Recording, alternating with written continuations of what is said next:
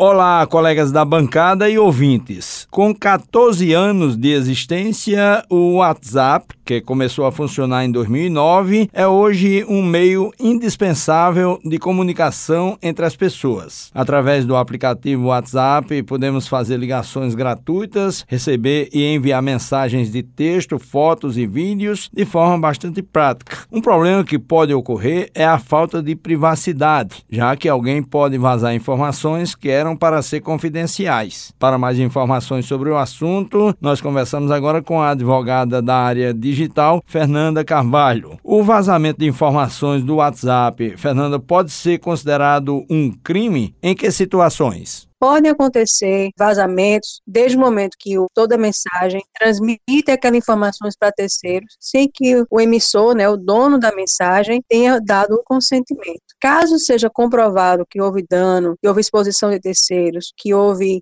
danos à imagem ou uma grande repercussão, pode sim existir a responsabilidade tanto no âmbito civil, né, ou indenização, quanto na esfera criminal. Quais são os direitos dos milhões de usuários do aplicativo no tocante à privacidade, hein, Fernanda? O próprio WhatsApp ele garante a segurança da informação de ponta a ponta, mas caso exista um vazamento por um caso de um terceiro, ou seja, o receptor da mensagem divulgou na rede social, isso pode ensejar algum dano. Então, o que é que a gente sugere? Evite de mandar informações pelo WhatsApp, certas informações só por telefone, ou então apenas pessoalmente. Cuidado quando você for relatar situações, evitem exposições e, principalmente, evitem expor a sua vida em qualquer aplicativo aplicativo de comunicação, seja por rede social ou por mensagens, que é no caso do WhatsApp. Fernanda, inclusive houve uma decisão do Superior Tribunal de Justiça, STJ, no ano de 2021, dizendo que a divulgação de conversas de WhatsApp sem a autorização dos participantes é passível de indenização. Nesse caso, qual é o valor que pode ser exigido pela pessoa prejudicada? A gente não tem como dizer um valor por certo, porque tem que ser medido em cima da proporção, da comprovação do dano e até mesmo do poder econômico da parte que causou o dano a parte autora, a parte que ingressou com a ação. Mas o que é muito importante nessa decisão do STJ